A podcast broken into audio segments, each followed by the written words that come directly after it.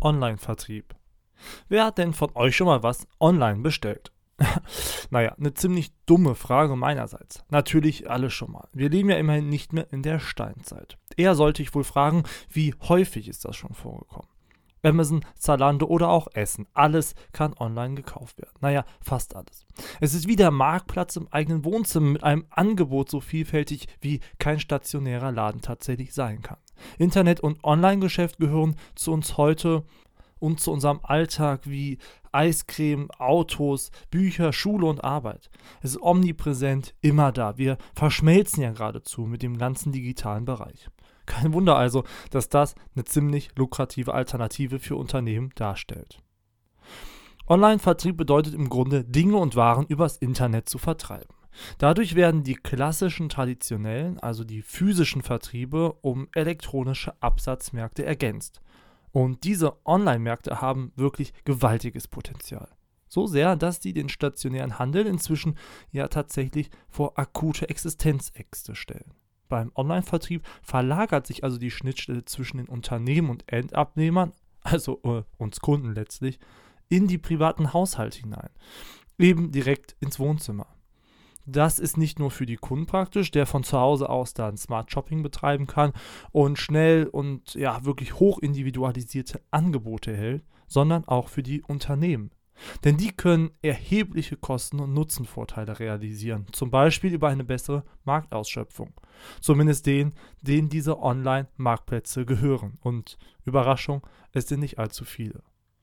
Das Ding bei einem stationären Handel ist, dass ich erstens nie alle und jeden erreichen kann, weil sie ja zu mir und in meinen Laden kommen müssen. Und zweitens kann ich niemals das gesamte Angebot, das ganze weltweite Angebot im Grunde im Sortiment haben. Das heißt, es steht dann nur eine begrenzte Auswahl an Dingen zur, zur Verfügung. Egal, ob es sich um Schuhe, Kleidung, Sportartikel, Fernseher, Spülmaschinen, Videos oder Bücher handelt. Oder, oder, oder. Die Liste ließe sich endlos ja, verlängern. Ziel davon ist natürlich, ja, wie könnte es anders sein, die bessere Marktausschöpfung zu generieren, also die Optimierung des Distributionsmanagements zu vollziehen. Also die Optimierung davon, sozusagen den Vertrieb zu organisieren. Deswegen kann man mit einem, ja, mit so einem Vorgehen eine deutlich bessere ähm, Marktausschöpfung eben erreichen. Die Ursache so eines Onlinehandels liegt, wie immer, eben in technologischen Entwicklungen und Erfindung der letzten Jahre, gepaart aber mit einem sich verändernden Kundenanspruch, nämlich immer individueller und bequemer einzukaufen und permanent rund um die Uhr shoppen gehen zu wollen.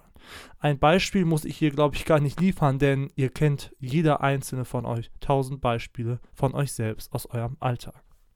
Onlinehandel und Vertrieb sind also der Trend schlechthin. Wenn es ums Einkaufen geht, ja, sogar gesamtgesellschaftlich ist es wirklich ein Trend. Mal sehen, was da in Zukunft noch so auf uns zukommen wird. Fragt sich also am Ende nur noch, wieso man eigentlich noch selbst einkaufen gehen sollte.